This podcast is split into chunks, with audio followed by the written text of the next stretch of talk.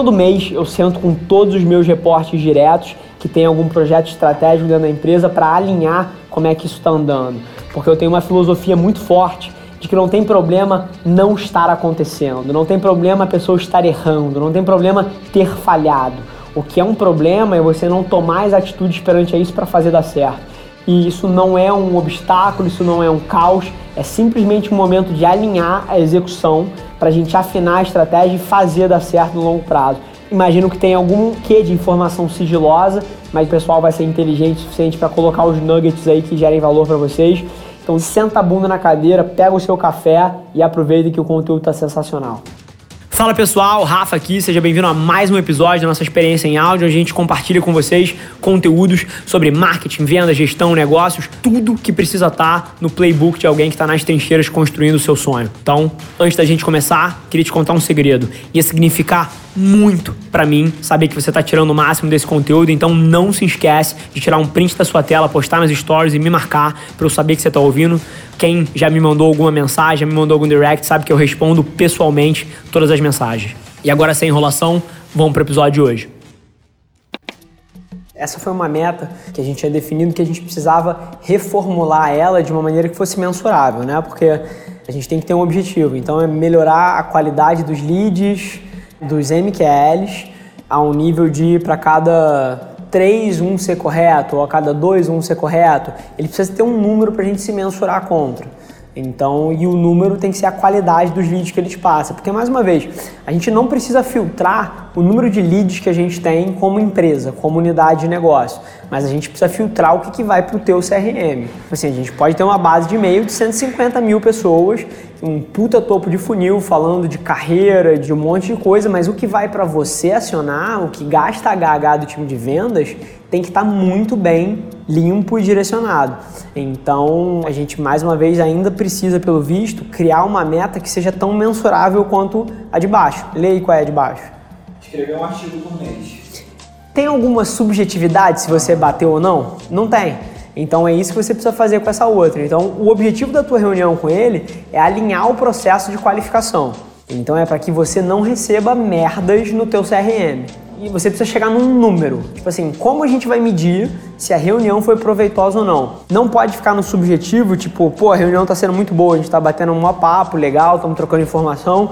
Até acredito que tenha valor aí.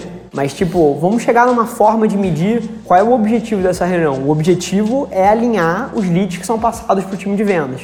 E você, como head da qualificação, é a pessoa que vai fazer o frente com o marketing. Então, o objetivo da reunião é esse. A sua meta tem que mapear para isso.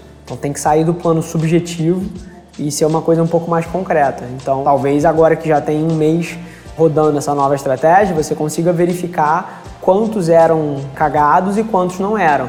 E aí fazer uma taxa, pô, vem uma proporção de 2 para 5, 2 para 7.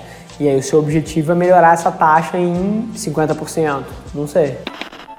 Uma coisa para você ter na tua cabeça, cara, toda vez que alguém não quiser tocar uma parada dessa, é porque você não vendeu o valor pro cara. Ele não viu o valor em tocar o papo. Então, tipo assim, você tem que fazer engenharia reversa de com quem você está falando. Se não é a pessoa certa, é você falar assim, cara, vamos dar um exemplo, você está falando com um cara de manutenção. No teu discurso, você pode usar gatilhos mentais de coisas que interessem a ele. Tipo assim, cara, eu sei como é que é a tua realidade no campo de manutenção. É uma correria, trabalho pra caramba e a gente tem tido um feedback fantástico de dezenas de clientes que estão reduzindo o, trabalho com manutenção através do uso dos nossos instrumentos. Queria que você me indicasse alguém na parte de instrumentação para a gente entender se a gente pode estar ajudando vocês também nesse sentido. Tipo assim, você não vai falar com ele, mas você tipo conectou o fato dele passar com algum valor que ele vai levar. Então, tipo assim, entende quem é que você está falando e faz a engenharia reversa do que, que interessa pro cara.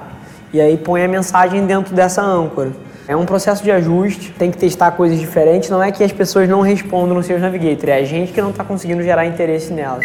Isso é uma coisa que vai dar trabalho e, por exemplo, as metas desse semestre são de estabelecer de fato uma política de controladoria aqui, com vários KPIs, tipo, várias coisas de índices financeiros. E a gente está montando os indicadores todos. Mas por enquanto, vamos segurar, vamos esperar dar seis meses, porque vai dar trabalho. A gente tem que definir políticas de rateio, tipo assim, pegar todos os custos de infraestrutura daqui, desde segurança até energia, até porra, o bolo que tem no último dia do mês e, tipo, vai ter que ratear por todas as áreas. E cada área vai ganhar um, um naco desse rateio. E aí, com base nisso, você taca dentro do custo das peças. Então, tipo assim, tem que ter uma metodologia, um projetinho. Não é complexo, mas é uma coisa que vai te tomar mais tempo e eu não vejo valor agora dado que a gente não vai fazer nada com esse número. A gente vai usar muito isso na hora que tiver a controladoria estabelecida, mas agora não vai gerar valor. Então, tipo assim, você vai estar tá botando seu tempo numa coisa que talvez até tenha que ser reajustada com base nos KPIs que a gente definir ali. Tipo, você está me dizendo que quem não conhece a tecnologia e aí, tipo, você explica qual é o diferencial e depois tem dificuldade de levar para frente. Na minha visão, tipo assim, você não deveria ter que entrar em, cara, em assunto de tecnologia nenhuma. Talvez a própria âncora do seu e-mail esteja, tipo, te vedando o avanço no processo. Porque se você falar que a gente tem uma tecnologia diferente e tal, tipo, e essa for o tema do e-mail, o call vai ser sobre a tecnologia diferente quando na verdade o call deveria ser sobre os problemas que ele tem na operação dele. Então isso estava acontecendo com o Petros. Ele mandava um e-mail para marcar calls falando que ele queria saber sobre o guia de medição de nível. Adivinha sobre o que o call era? Guia de medição de nível. Então, tipo, um call de guia de medição de nível é difícil você reverter para o cara aceitar um call com um consultor depois. Então, o que eu acho que eu faria, se você está tendo dificuldade de levar, é tentar centrar o e-mail com a âncora que você quer. Quer falar, por exemplo, se você vai falar numa pequena cimenteira, uma indústria de materiais agregados, sei lá, cimento, concreto.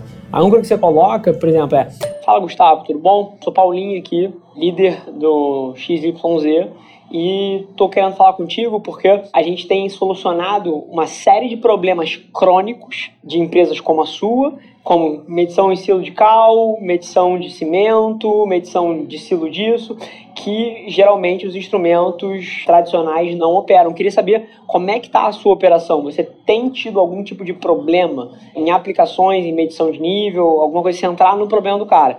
E aí depois você fala, porque se você estiver tendo, a gente tem solucionado centenas de coisas de empresas similares à sua. eu fui um fracasso na faculdade. Um fracasso. E agora você me explica o conflito de como é que alguém aos 20 anos é capaz de fazer milhões no mundo real, mas é um fracasso na faculdade. Como é que você explica isso? Simplesmente o sistema educacional não servia para mim, eu não tinha o menor interesse pelas aulas. Agora, você me solta no mundo com alguma perspectiva de crescimento, eu sou um bicho. Agora, dentro de um ambiente de sala de aula onde não tem uma aplicação prática para aquilo que eu tô vendo, eu não consigo ver proposta. A minha memória, que chama de memória de trabalho, é uma merda. Tipo assim, eu sou incapaz de decorar alguma coisa. Então você me imagina estudando história. Você imagina gravando fórmulas. Agora, você me conta uma história, eu nunca mais esqueço do que significa aquilo e das lições que tem ali dentro. E meu amigo, na hora que eu fui solto no mundo real, eu passei simplesmente de um fracasso, um cara que tinha um CR3, que nego ria na faculdade, que tinha repetido matemática um três vezes, simplesmente a pessoa mais bem sucedida do meu círculo social. Como é que você explica isso? E agora você imagina quantos Rafaéis existem por aí que seguiram esse caminho de faculdade, pegaram um emprego normal e foram considerados fracassos e estão lá até hoje com 40 anos, mas se tivessem tido autoconhecimento, eu não tive autoconhecimento. Foram as minhas circunstâncias de vida, eu dei sorte de encontrar o meu caminho. Eu podia ser uma pessoa trabalhando no meio corporativo altamente infeliz, sendo dito incapaz se eu tivesse feito as escolhas erradas. Existem vários Rafaéis assim por aí, pessoas com um puta potencial, mas que não estão jogando para suas forças. Eu sou a história prática dessa porra. Eu era um fracasso na faculdade, fracasso. Passei pro mundo real, arrebentei. Como é que você explica uma merda dessa? Esse foi mais um episódio da nossa experiência em áudio. E como eu já falei, eu adoraria saber que você está gostando do que a gente está compartilhando por aqui. Então não esquece, se você está tirando valor desse conteúdo, ia significar o um mundo para mim, que você tirasse um print da sua tela, postasse no Stories me marcando e aproveita para ir na sua plataforma favorita também e deixar um rating de 5 estrelas e um comentário lá, ajudando a gente a construir essa comunidade tão vibrante que move o Brasil para frente através do empreendedorismo e que fala desse Brasil que dá certo. É um prazer ter vocês comigo e a gente se vê no próximo episódio do podcast.